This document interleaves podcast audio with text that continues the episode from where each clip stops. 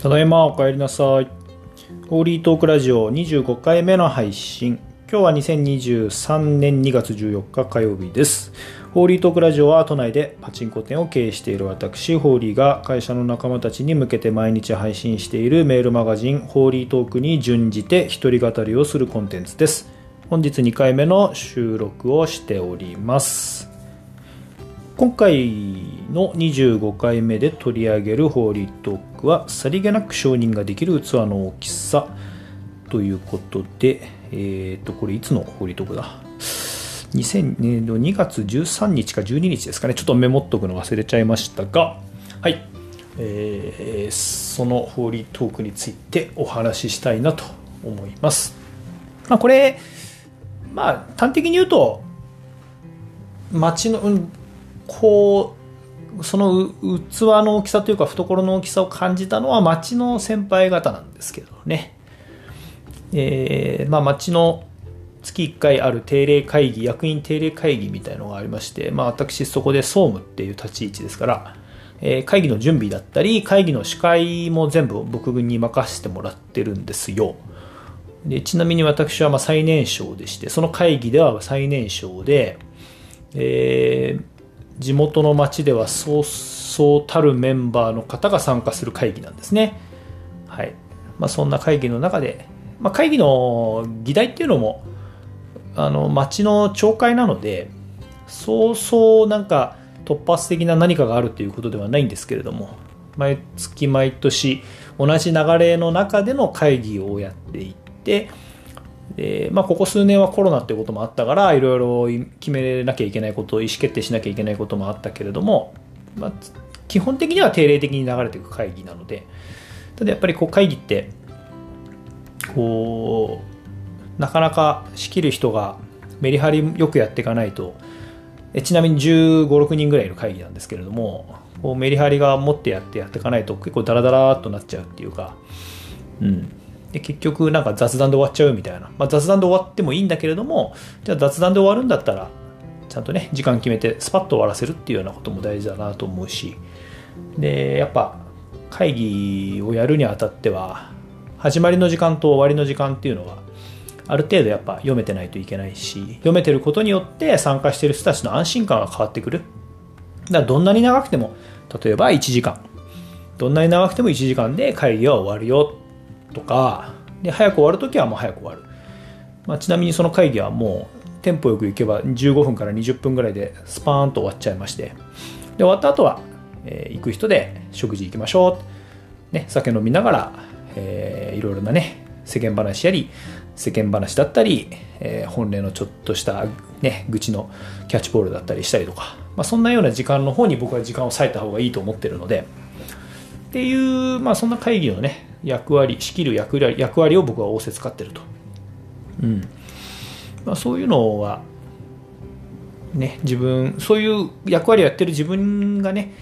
あのある種なんか目立った働きっていうのは普段なくて。そういう会議も当たり前になっちゃうとですね参加する人たちもそういう会議だだろうっていう期待感を持って当たり前のように来るから。でいつも通りじゃあね話すことちゃんと話して事前に、えーグループ LINE とかで議題の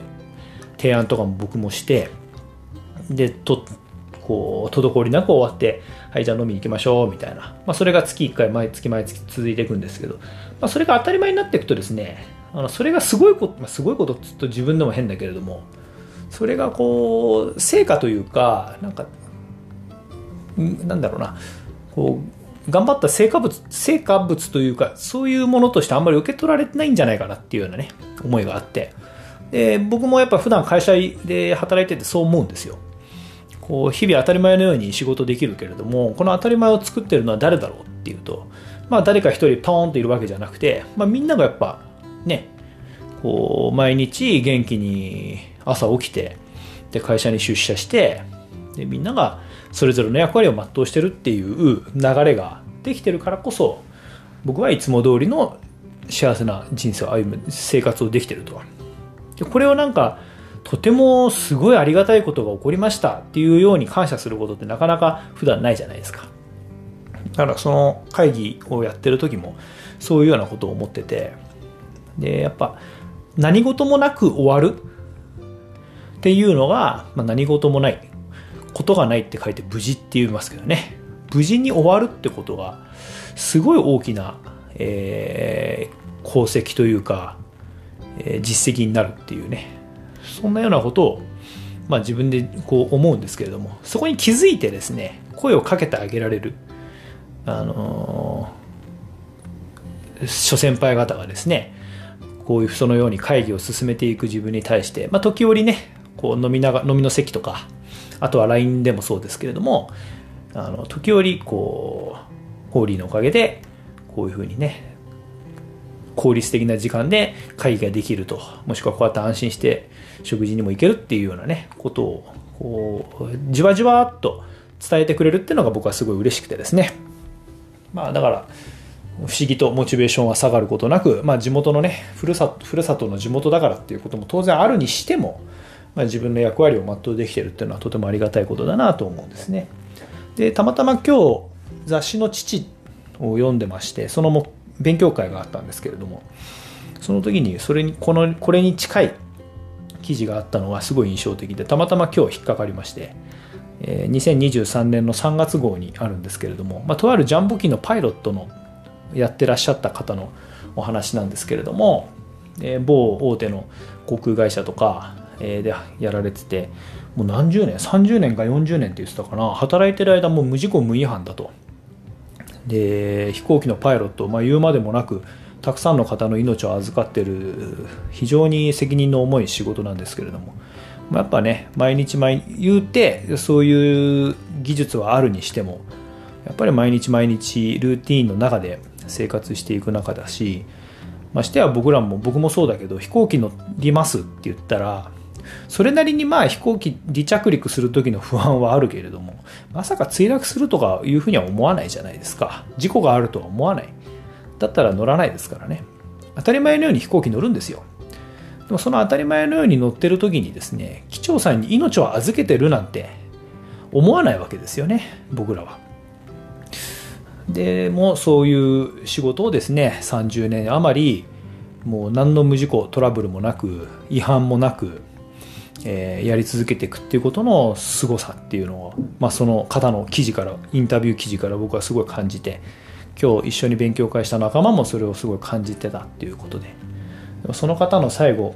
とあるコメントが僕すごい印象的でまあこのパイロットの仕事っていうのは何かこうすごいことを成し遂げたっていうことではなくて、えー、もしかしたら事故がなかったかもしれない。事故がないのは当たり前なんだけれどももし事故があったとしたら大変なことになってるそれがなかったっていうことが、えー、まあきっと神様がそれをえー、私に対して褒めてくれてるんじゃないかと。それでいいんだと。うん。誰も褒めてくれなくてもいいんだと。神様が褒めてくれりゃいいんだと。お前がいなかったらきっと事故があったかもねっていうね。その、それでいいんですっていう一言が僕はすごいことだなと思って。まあ、バカボンのパパのこれでいいのだっていうね、言葉も、赤塚不二夫さんの言葉もすごい名言としてあるけれども、うん。それでいいんですっていうふうに思える自分の仕事をね思える気持ち余裕もしくは視座の高さっていうのを僕も持たなきゃいけないなってことをねたまたま今日勉強会でも学ばせてもらったのでこのラジオにも重なってくるなと思ってお話ししてみました、うん、ね。もし僕らがいなかったらきっとどういう世の中がであになってたんだろうっていうことをね想像の世界でしかないけど。うん、必ずやっぱ目に見えないしあの誰の目にも触れない仕事かもしれないけれども華々しい成果がない仕事かもしれないけれどもやってる意味は必ずあるんだっていうね。確信を持ってこれからも仕事していこうと思います。はい以上です。いってらっしゃい。行ってきます。